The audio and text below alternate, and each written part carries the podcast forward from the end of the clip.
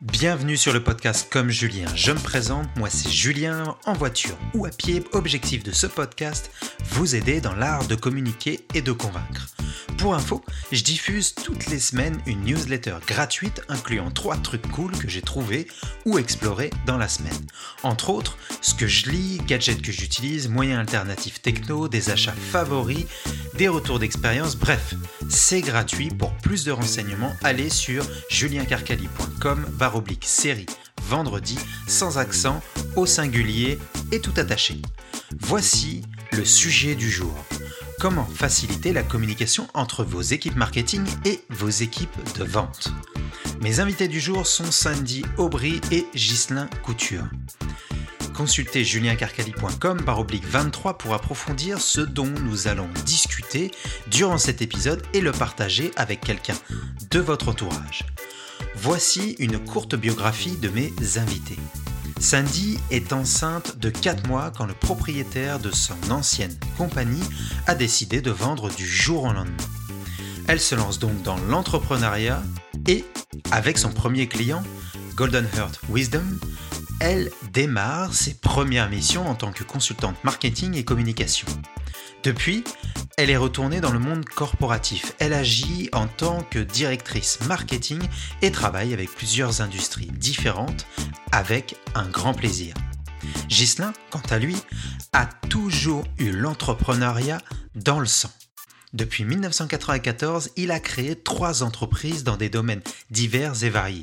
Vente de coupons, gestion d'événements team building et sa troisième qui s'appelle Socio Business qui aide les travailleurs autonomes et les PME à mieux gérer leur budget web et marketing et à mieux cibler leur processus de vente. Bonjour Sandy, bonjour Ghislain, on parle donc aujourd'hui de communication entre équipe marketing et équipe de vente. Première question pour vous, quel est le principal défi qui existe entre les équipes marketing et les équipes de vente? On a, a, eu le plaisir, euh, Justin et moi, de travailler ensemble. Et c'est drôle parce que suite à notre expérience que j'ai vraiment pu voir euh, la, grande différence quand une équipe de vente et une équipe de marketing peuvent bien travailler ensemble ou pas. Et on l'a vécu dans le sens que quand Justin arrivait, mettons, dans mon bureau, moi, j'arrivais dans le C, on discutait et il n'y avait jamais d'ego. L'ego restait à la porte. Donc, quand j'arrivais où lui arrivait, puis disait, j'ai telle idée. Puis là, je me disais, mais qu'est-ce qu'il raconte? Puis je comprenais pas. Mais j'aurais pu être sur la défensive et dire, voyons donc n'importe quoi, qu'est-ce que tu dis là? Puis, euh, et à l'inverse, ce qui est, plutôt produit, c'est que les deux, on était, on était comme sur le même bateau, puis on voulait aller à la même place ensemble.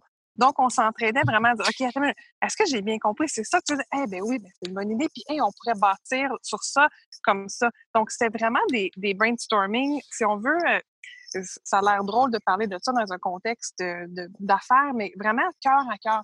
Donc, on était, on n'était pas dans l'ego à essayer de prouver que l'un était meilleur que l'autre.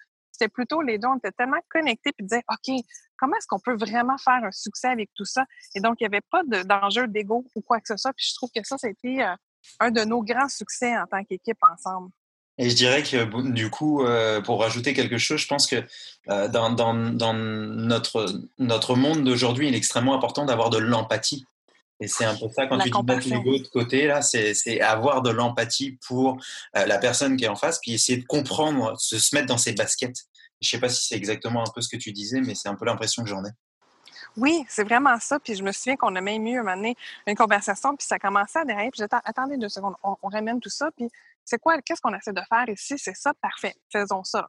Laissons, euh, tu sais, souvent, on a tendance, avec tant d'années d'expérience, de dire, ben moi, je connais ça, puis je connais ça mieux que lui, puis je vais éprouver. Tu sais, tandis que te dire, ben lui, il a des compétences que je ne connais pas, j'en ai. Si on met toutes nos forces ensemble, comment est-ce qu'on peut faire pour créer une équipe du talent, puis créer des idées, des projets qui vont avoir un succès, puis qui vont avoir un effet sur, sur le bottom line? J'aime beaucoup ce que, ce que Sandy vient de dire parce que euh, ça va toucher beaucoup ton audience dans le sens où euh, Sandy était tout seul au marketing. Puis même si moi, j'avais une équipe de, une force de vente de cinq personnes, euh, j'étais la seule personne qui travaillait avec elle. Donc, on était vraiment juste deux personnes à essayer d'avoir un objectif qui était d'améliorer les ventes. puis un des beaux défis à t'en as parlé, c'était justement, toi, tu en as mentionné de l'empathie. C'est que moi, j'ai une idée en tête de où je veux aller pour atteindre mon objectif. Mais Sandy, elle, elle connaît très bien les concepts de marketing, puis est capable de me dire, Chelin, oui, tu vas aller là, mais du point de vue marketing, voici ce qui est réalisable, puis voici ce qui est hors de portée en termes de temps ou d'investissement d'argent. C'était fantastique à ce niveau-là, puis c'est des défis, je pense, quotidiens qu'une petite entreprise euh, connaît. Et, euh, et, du coup, quels sont, euh, quels sont les conseils que vous donneriez, juste, vous donneriez pardon, justement pour des petites équipes euh, marketing, personnel de vente qui sont en règle générale parfois euh, la même personne, parfois ça peut être juste deux personnes qui font ça. Et ce serait quoi le conseil numéro un qu'il y, aurait pour euh, améliorer cette synergie entre ces deux mondes?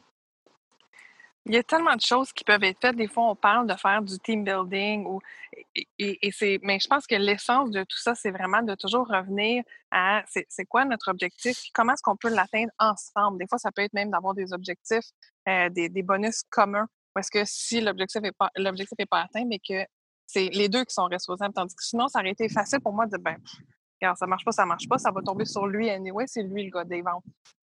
Mais à l'inverse, c'est toujours OK, ben voici la, la, semence de, l'idée. Puis maintenant, comment est-ce qu'on peut la faire exploser pour que ça fasse un, jardin euh, extraordinaire? On l'a vécu ensemble, moi et Sandy, mais on l'a vécu aussi séparément de chaque notre côté. Euh, c'est pas mes paroles, ça vient d'un blog de HubSpot de, d'une personne qui est directrice marketing, mais qui est très proche de l'équipe des ventes. Ça dit rencontrez-vous régulièrement mmh. et amenez les personnes de marketing à vos meetings de vente.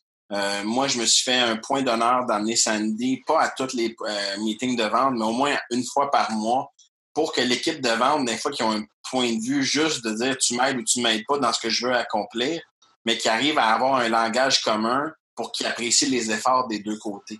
Ça, vraiment, c'est ce qui était important euh, pour réussir à avoir du succès dans ce qu'on voulait faire. Et je pense que du coup, justement, c'est ça, c'est le problème de la discussion et de l'échange qui, qui, n'existe, qui existe trop peu, malheureusement, entre ces deux entités, euh, entre ces, ces, ces, deux groupes, ces deux, ces deux personnes, euh, si ce sont des personnes ou si c'est des départements plus gros. Mais, Mais tu as, totalement raison, Julien, parce que, euh, sais, on parle souvent de la grosse entreprise qui a des départements en silo. Oui. Mais c'est drôle, c'est la même réalité dans des petites entreprises parce que autant que quand je les fais en consultation, euh, où j'étais seulement la personne observatrice en entreprise, ou ce que j'ai vécu avec Sandy, c'est que la personne de marketing, elle a juste 40 heures, mais elle en travaille 60 quand même. Le mhm. gars en vente, il est préoccupé par autre chose que juste le marketing ou les initiatives marketing. Donc, quelque part, ils travaillent souvent en silo eux-mêmes aussi, comme une grande entreprise. Et euh, souvent, à le temps passe puis ils s'oublient. Pourtant, c'est super important de, de, de jamais au moins perdre, dire, OK, qu'est-ce qui était accompli entre le lundi et le vendredi? et qu'est-ce qui reste à faire la semaine suivante pour atteindre notre objectif à la fin du mois ou à la fin du trimestre? Puis même, je dois rajouter à ça, Justin, c'est il y, a, tellement de choses qui se perdent dans les détails. J'ai tellement vu souvent des, gens, des marketeurs qui disent Ah oui, puis tu regardes leur produit final et il manque des détails tellement pertinents. Tu sais, un call to action qui n'est pas là. Ah, mais c'était clair. Oui, c'était peut-être clair dans la tête du marketeur, mais ça ne s'est pas transmis au niveau du visuel, au niveau du message. Tout en marketing, on est toujours à dernière minute, il y a toujours des deadlines impossibles, puis c'est toujours l'excuse, oui, mais j'ai pas eu le temps. Sauf que de prendre un cinq minutes de plus, aller dans le bureau de l'autre, dire, hey, peux-tu leur lire, regarde, voilà d'un œil critique, là, mettons, d'un client, est-ce que j'ai oublié un gros détail? Puis, euh, ce qu'on a vécu, nous, ensemble dans l'entreprise où on était, mais que je pense qu'il se passe à plusieurs places, des fois, tu vas cogner à une porte, puis là, la personne, à chaque fois que tu y vas, est toujours en train de te donner des commentaires négatifs, décider ça. Et là, ça, ça, ça, a un effet néfaste sur le moral de la personne. Donc, elle a choisi de plus y aller. Mais souvent, quand tu y vas plus, ben, c'est là que des détails se perdent. Et je, et je, pensais, je voulais rebondir justement, c'est la peur aussi du jugement, du coup. Ça amène un très bon point, Julien. Hein? Quand, quand la personne de marketing ou est la personne des ventes se sent pas confortable ou euh, se sent pas en confiance dans son, dans son poste, on embarque souvent dans une autre game où euh, c'est tenter de prouver qui va faire la meilleure tâche des deux, quand dans le fond, si les deux le font séparément, ils n'arriveront pas à un autre succès. Puis pour répondre à la question initiale, c'est de se faire une checklist. Euh, combien de fois dans le processus de chaque campagne qu'on a fait ensemble, moi et Sandy, ou que j'ai proposé à des clients, c'est de se faire une liste des choses à faire et, de les respecter. Euh, pas juste au niveau des échéanciers, mais au niveau des étapes aussi. Parce que sinon, on se retrouve qu'il y a plein de trous. Euh, puis quand on fait le post-mortem, euh, ben, premièrement, euh, c'est le jeu du blâme. Puis j'ajouterais aussi que elle, elle se rapporte souvent à la même personne que la mienne, où chacun des deux a un VP. Puis eux, chacun de notre côté, on a des objectifs. puis on va se faire aussi challenger par ceux à qui on va se rapporter, euh, à savoir si on a fait notre travail ou si on n'a pas été trop dans le travail de l'autre. Donc, euh, beaucoup de collaboration à faire là-dessus. Puis souvent, il y, a, des courriels qui partent où les, souvent l'équipe devant Ah, ben, je n'étais pas au courant, je n'étais pas au courant. Donc, je sais que tu nous as parlé, Justin, de dire, dans les meetings, de parler, OK, voici ce qui s'en vient, voici sur, le, sur quoi on travaille, puis même de les inclure. Des fois, eux, ils ont des bonnes idées, puis ils sont souvent mis de côté, ils ne sont pas impliqués dans les, dans les discussions, dans les conversations. Est-ce qu'il y, il y, a des, petites astuces, des petites idées que vous avez eues où vous vous êtes dit, bah tiens, ensemble, euh, on pourrait peut-être faire ça, ça améliorerait justement la synergie entre euh, les équipes marketing, l'équipe, euh, l'équipe de personnel de vente? Ben, moi, je peux parler de mon côté. Je pense que ça a vraiment été une question interpersonnelle. C'était rendu quasiment une joke parce que c'était, mon mari de travail, puis moi, j'étais son work wife. Mais c'est qu'il prenait l'habitude de tous les matins de me dire bonjour. Puis on, se jasait, c'était informel, mais on se jasait, OK, on, je travaille sur tel projet ou ah, j'ai ça là, qui est sur le radar pour que. C'était, de, de, se tenir au courant autant un que l'autre. Et de, je pense que la, clé, c'était de se respecter chacun. Puis de vraiment honorer l'autre personne. Tu sais, Justin, il est bon en stats, les chiffres, qui est un monde euh, totalement hors de mon, euh, de mon expertise. Mais on utilisait ses forces. Lui, il arrivait et il disait Ah, j'aime ça quand je te, je te donne une idée, tu es capable de le prendre puis de, de, donner un twist créatif que j'aurais jamais pensé. Puis c'était le fun parce que les deux, on, on, appréciait les, talents de chacun. C'est un bon point qu'elle amène parce que euh, une des choses que j'ai toujours appréciées des gens de marketing, c'était leur créativité. Euh, en même temps, par expérience, autant moi quand je l'ai vécu, mais autant en consultation, les gens créatifs vont pas aller se baser sur des données, du data réel à l'intérieur de leur organisation pour bâtir ce fameux plan créatif-là. Donc, on se complétait beaucoup ensemble euh, où moi, j'apportais les données de ce que, mettons, notre clientèle cible voulait. Puis, ça lui permettait d'avoir une meilleure compréhension pour arriver vers son, son champ créatif. Euh, parce qu'en vente, on est souvent créatif pour faire des pitchs, mais on n'est pas créatif pour euh, à quoi va ressembler le design, à quoi va ressembler les bons mots à l'intérieur du euh, de ce qu'on va faire véhiculer aux clients potentiels. Puis tu vois, je ramène encore à son commentaire initial, qu'est-ce qu'on a appris de l'un de l'autre. C'est là que tu vois une perception vente marketing totalement différente. Pour moi, ce que j'appréciais beaucoup de Sandy, c'était le brainstorming elle n'était pas capable d'entrer dans mon cerveau, ni moi dans le sien. Mais de plus qu'on prenait le temps à, à, tu sais, le fameux tableau blanc où il n'y a rien de mauvais, puis tu fais juste dire ce que tu as à dire pour essayer de trouver des idées. Bon, on arrivait à trouver quelque chose en commun. Ça, c'était fantastique. Est-ce que vous utilisez, euh, tu parles de tableau blanc, est-ce que vous utilisez des outils particuliers qui peuvent vous permettre de faciliter un peu votre travail et euh, de, pouvoir mettre ensemble euh, bah, vos pensées, vos, réflexions et bah, bâtir petit à petit une stratégie ensemble? Est-ce que vous aviez utilisé du coup des outils pour ça? On n'avait pas d'outils à l'intérieur, des outils Google Drive, mais je sais qu'on aurait pu se les partager facilement, moi et Sandy, pour faire avancer des projets. Sinon, le fameux fichier Excel qu'on faisait évoluer euh, a été très utile. Puis on avait aussi euh, un système interne, le Salesforce, qui nous permettait de, voir, OK, est-ce qu'on a eu beaucoup de présence pour tel événement? Est-ce qu'il y a eu beaucoup d'achats? Puis ça, c'était toujours la, spécialité de ça, de dire, bien, nous, on a besoin de rentrer plus de gens dans pas. Parfait, ça, marketing, on peut faire ça. On va les faire rentrer. Mais un, coup qu'ils sont rentrés, comment est-ce qu'on peut les stimuler pour qu'ils veulent rester, qu'ils veulent acheter? Donc, on, partait toujours un peu d'un objectif, si on veut, de dire, OK, c'est là qu'il faut qu'on s'en aille, puis qu'est-ce qu'on peut faire, qu'est-ce qu'on peut créer pour que ça soit le fun pour tout le monde, puis que les gens veulent participer, qu'ils veulent être là, puis veulent acheter. Ghislain, tu, on a discuté juste avant d'un lien que tu m'avais envoyé, puis je trouvais ça intéressant. Donc, il s'appelle Les cinq faits à propos du, euh, des, tunnels de vente marketing. Et, euh, et euh, dans, ce, dans, dans ce blog post, ils expliquent en fait que avant, le, le marketing s'occupait beaucoup de tout ce qui était prise de conscience, intérêt du client et que la vente bah, finalisait tout le reste avec tout ce qui était considération, les intentions du client, l'évaluation. Puis petit à petit, tout ça a changé. Est-ce que tu pourrais rebondir un peu, Gislain, là-dessus, puis nous, en parler? Oui, oui, écoute, c'était un graphique. je te l'ai envoyé parce que si tu fais ton blog, je pense que ça serait intéressant de l'ajouter. Mais sais, on dit le avant et après, mais malheureusement, encore aujourd'hui, le avant est encore très utilisé où l'équipe de marketing va s'occuper euh, du fameux awareness, la conscientisation du produit et service, générer de l'intérêt qui va amener vers l'appel à l'action. Mais dès qu'il a rempli le formulaire où il y a la considération qui est peut-être prêt à acheter, l'intention, faire l'identification du client puis l'évaluation, on mettait tout ça sur les épaules euh, de l'équipe des ventes. Une des choses qu'on voyait ou qu'on voit encore, c'est que l'équipe des ventes s'ils croient pas aux leads qui ont été envoyés par l'équipe de marketing à travers le CRM, que ce soit Salesforce ou Zoom ou un autre, euh, ben, les leads étaient peu efficaces, peu traités et avec peu d'intérêt. Ce qui est arrivé ou ce qu'on voit maintenant dans une évolution, puis je le vois surtout dans la PME, qui a moins de moyens que la grande entreprise, mais qui s'adapte plus rapidement c'est que la portion considération, ça veut dire, il a rempli son, formulaire pour dire j'ai un intérêt, je vais avoir plus d'informations, soit sur un, PDF, un PowerPoint ou euh, une information supplémentaire.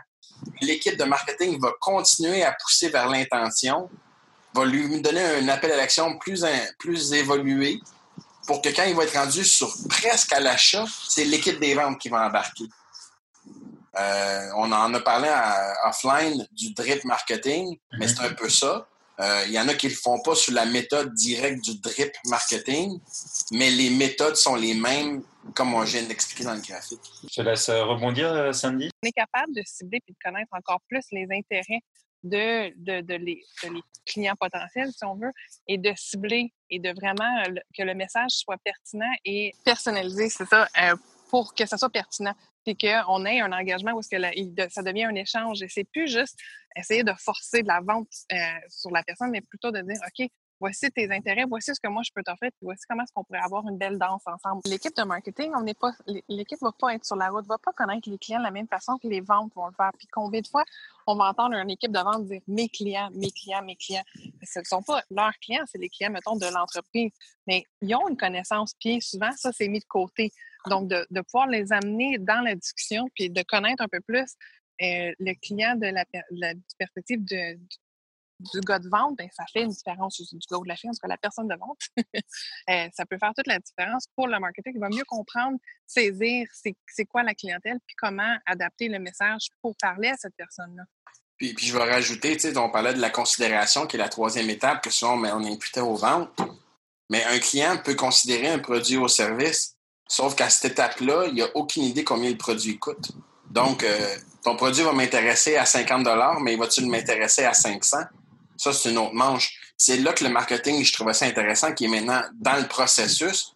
C'est que la considération, avant qu'on parle de prix, il va ajouter plus de valeur ajoutée dans son contenu vers le, client potentiel, puis il va l'aider davantage vers son intention ou il va peut-être pas lui dire que c'est 500 dollars, mais il va peut-être le mettre dans, sa stratégie de contenu que c'est pas non plus un produit cheap à 50 dollars, donc, il, va gérer mieux ses attentes, que sorte que quand l'équipe des ventes va arriver, il va être mieux préparé, puis le client va être plus à l'écoute, puis il ne sera pas surpris par le prix ou la conversation sera plus à propos du produit, mais juste à propos du prix. C'est ça que j'aime de la nouvelle méthode. Est-ce, est que vous avez eu des bons coups, des bonnes stratégies, des, bons, et bonnes choses qui ont bien marché que vous aimeriez partager avec nous aujourd'hui? On a commencé à travailler ensemble, puis dès le jour 6 ou jour 7 de mon arrivée à l'entreprise, euh, on a dû euh, faire en place une campagne où j'ai aucune connaissance encore là de la clientèle, j'ai aucune connaissance de la stratégie, mais au moins euh, Sandy était là, puis elle avait déjà fait sept ou huit campagnes à peu près de mémoire, là, tu me corrigeras si je me trompe. donc, je suis arrivé là, puis on a mis un objectif sur la table, le fameux tableau blanc. Et puis, en moins d'une semaine, on a conçu une campagne courriel pour inciter les gens à venir à un événement précis dans une journée où généralement notre clientèle ne se déplace pas. Euh, et puis, euh, même si euh, les résultats ont peut-être pas été à la hauteur des attentes de tout ce qu'on aurait voulu, pour le peu de temps qu'on avait à créer cet événement-là, ça a été un succès où on a quand même généré des profits qu'on n'aurait pas fait s'il n'y avait pas eu cet événement-là. Est-ce qu'on aurait aimé en avoir plus? Ça, c'est certain. Mais je pense qu'il faut regarder que en travaillant ensemble, on a fait un événement en moins de sept jours. Moi, je me souviens, tu avais été donc impressionné. C'était une des premières choses que tu m'as dit. J'en reviens pas qu'on est capable de mettre en place tel événement en si peu de temps. Et je trouve que c'est souvent le, problème, justement, quand on, revient au début de la conversation, quand on parle des gens qui, qui ont leur ego qui est très présent et qui veulent donc prouver qu'ils sont bons. Combien de fois est-ce que j'ai vu quelqu'un de vente ou un directeur rentrer dans le bureau du marketing et d'entendre la personne au marketing dire Ben voyons donc, ça se fait pas, ça se peut pas, euh, non, non, non, non. Fait que, en partant, c'est comme si la porte du marketing euh, est ouverte. Oui, oui, venez, mais euh, assurez-vous d'avoir un mois d'avance puis que ça soit toutes des conditions idéales. Tandis que quand que le bureau du marketing est ouvert et dit OK, oui, c'est le département des miracles, ben je trouve que la, la, collaboration est pas mal plus intéressante et on, on rouvre la porte, dit OK, OK, oui, tu es conscient que ce que tu me demandes, c'est intense, mais voici comment est-ce que je pense qu'on pourrait le faire et que ça pourrait fonctionner. je pense que c'est ça qu'on a réussi à faire ensemble. Puis Sandy, elle amène un bon point où je suis pas arrivé dans son bureau, comme elle a dit, où euh, j'ai exigé des choses. J'avais aucune connaissance de l'organisation puis de ses capacités dans son département, de ce qui pouvait être réalisé. Donc, j'ai posé beaucoup de questions sur ce qui était réalisable ou pas. Puis après ça, j'ai lancé une idée. Puis Sandy, avec ses connaissances à l'intérieur de l'organisation, on, a juste focusé sur le, le, temps rapide à exécuter les choses mais aucun des deux euh, a dû dire à l'autre, mais non, non, ça va fonctionner comme ça. C'est plutôt, OK, on a sept jours, mettons nos connaissances à profit, puis faisons évoluer le tout. Et est-ce que vous avez des, euh, ce qu'on appelle des, des KPI, des, des, moyens de pouvoir mesurer l'impact de, votre, de, vos, de vos résultats? Est-ce que vous fixez des, objectifs et quels sont-ils? C'est vraiment une bonne question que tu as posée, Julien, parce que une des choses qui n'avait pas été faite à l'intérieur de cette organisation-là, c'était de mettre des mesurables, pas juste pour moi puis Sandy, mais pour que l'exécutif de la compagnie comprenne le temps investi, combien ça a coûté, puis les heures qui ont été mises. Donc, moi, avec mon data et euh, Sandy, avec sa capacité de, de faire des bonnes présentations, on a mis maintenant en place sur chaque campagne le temps en nombre d'heures investies au niveau du capital humain et le montant d'argent investi dans la campagne, de sorte que les gens, autres que nous deux qui travaillent de proche avec cette campagne-là, pouvaient réaliser à quel point c'était demandant, puis ça demandait énormément d'efforts, parce qu'il y a souvent une perception que parce qu'on l'a fait en sept jours, ça ne devait pas être compliqué que ça, mais que la réalité est tout autre. Donc, on a mis, pour chaque campagne maintenant, il y a un, on va l'appeler un bon one-pager, où ça explique clairement la campagne, combien d'heures, combien de temps, qu'est-ce qui a été fait, c'est quoi l'objectif, ça a été quoi les résultats. Est-ce que vous aviez quelque chose à rajouter euh, sur euh, donc euh, le, sujet qui nous intéresse aujourd'hui, marketing et personnel de vente? Moi, je pense que le, dernier message, ce serait vraiment de, de, de, connecter avec les gens, puis de permettre aux gens de parler, puis de, de communiquer leurs idées. De pas juste essayer de toujours imposer les nôtres, mais d'être vraiment ouvert à, à toute la magie qui est possible. Je vais revenir, Julien, sur un de tes podcasts avant où tu parlais du fameux H2H, Human to Human. Puis c'est important de peu importe tout ce qu'on va automatiser dans l'équipe des ventes à travers le CRM ou l'équipe de marketing à travers MailChimp ou autres euh, applications, il faut que l'équipe des ventes et l'équipe de marketing s'impliquent dans le processus. Ça veut dire que lorsque tu reçois le lead, euh, l'équipe des ventes doit répondre et elle doit respecter le processus qui était en place au lieu de remettre, dire ben je vais laisser faire ce que l'équipe de marketing a à faire, puis je vais recommencer le questionnement avec le client. Même chose pour l'équipe de marketing, c'est-à-dire je vais faire confiance à l'équipe des ventes, puis je vais mettre des points précis dans le processus qui fait que ça va aider l'équipe des ventes. Le H2H est vraiment important, puis on l'oublie souvent quand on est juste en mode automatisation. Bah écoutez, on va passer du coup aux questions flash. Je vais commencer avec toi, Ghislain quel a été le moment décisif dans ta carrière? Hum, je te dirais que ça a été en 2011, euh, quand euh, une entreprise a décidé de m'embaucher pour me dire trois mois plus tard qu'elle ne peut plus m'embaucher parce qu'elle n'a pas les ressources financières pour le faire. Et puis qu'elle aimerait continuer à m'avoir comme contractuel, ce qui a créé mon entreprise Socio Business, qui a été cinq années formidables et puis qui ne serait pas la personne euh, que je suis aujourd'hui, puis je serais probablement pas en ce moment en train de faire ce podcast-là avec toi. Je t'écoute, Sandy, pour la même question. Quel a été le moment décisif dans ta vie? Euh, j'ai eu un parcours un peu différent de Ghislain et je dirais que j'étais dans la grosse performance pour une longue période de ma vie. Euh, et à un moment donné, je pense que j'ai crashé. Bon, j'ai passé par toutes les modes. Genre, je m'en vais prof de yoga et euh, c'était très zen. C'était vraiment toute une autre expérience pour revenir finalement à, euh, à, vraiment connecter à l'essence de qui moi je suis et de laisser aller l'ego, la performance pour pouvoir apporter des idées beaucoup plus dans la créativité et dans, dans l'essence de ce qu'on essaie de faire plutôt que dans la performance de dire faut que je produise, faut que je me prouve, faut que tout le monde sache à quel point je suis donc bonne, intelligente et capable. Euh, donc, je pense que ça, ça a été vraiment un shift que j'ai pu avoir euh, suite à des, des événements, mettons, dans d'autres carrières. Puis là, aujourd'hui, ben, quand je travaille avec les gens, ils ressentent que c'est pas la même expérience parce que c'est vraiment une, connexion et je suis là pour écouter et mettre en place des choses qui n'ont pas nécessairement eu l'expérience de, vivre avant, si on veut. Une deuxième petite question flash, que fais-tu quand tu te sens débordé? Honnêtement, j'ai plusieurs trucs. Le premier, c'est vraiment, là, ça a l'air nounou, mais je vais fermer les yeux, je mets ma main sur mon cœur et je prends comme cinq profondes respirations et je respire et je, je reconnecte à, l'essence. Parce que souvent, le mental a tendance à nous faire aller dans toutes les directions possibles, puis c'est, c'est impossible où est-ce qu'il peut nous apporter. Puis quand on reconnecte à l'essence, bien là, tout, de, tout d'un coup, tout se fait rapidement, facilement, avec fluidité et il n'y a plus d'erreur. Tandis que quand je suis dans la grosse pression de performer, c'est là que tout, euh, fonctionne plus. ça serait surtout ça, ou des fois, comme là, aujourd'hui, il fait super beau, j'en ai profité pour m'asseoir dehors, et pour pouvoir jaser avec vous. Normalement, j'aurais dit, ben non, je, je peux pas, il faut que je reste dans mon bureau. Euh, tandis que c'est vraiment de, se permettre de, vivre puis de suivre nos inspirations parce qu'on en reçoit tellement. Puis quand c'est une inspiration du cœur, tout va bien, tout va bien, puis tout fonctionne. Quand c'est une inspiration qu'on pense, on dit, ah, il faut que je fasse ça parce que là, ça va m'apporter plus d'argent. C'est là que tout va pas bien. ah, J'aime tellement. J'adore. Euh, Ghislain, même ben, moi, je refile tout à Sandy.